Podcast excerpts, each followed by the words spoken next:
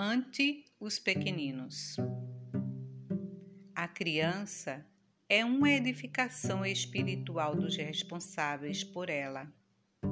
Não existe criança, nenhuma só, que não solicite amor e auxílio, educação e entendimento.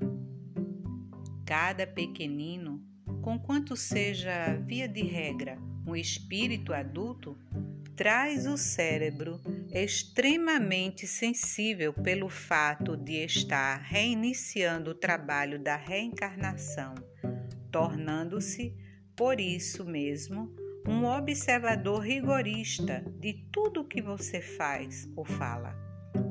A mente infantil dar-nos-á de volta no futuro tudo aquilo que lhe dermos agora. Toda criança é um mundo espiritual em construção ou reconstrução, solicitando material digno a fim de consolidar-se. Ajude os pequeninos de hoje a pensar com acerto, dialogando com eles, dentro das normas do respeito e sinceridade que você espera dos outros em relação a você. A criança é um capítulo especial no livro do seu dia a dia. Não tente transfigurar seus filhos em bibelôs apaixonadamente guardados, porque são eles espíritos eternos, como acontece a nós.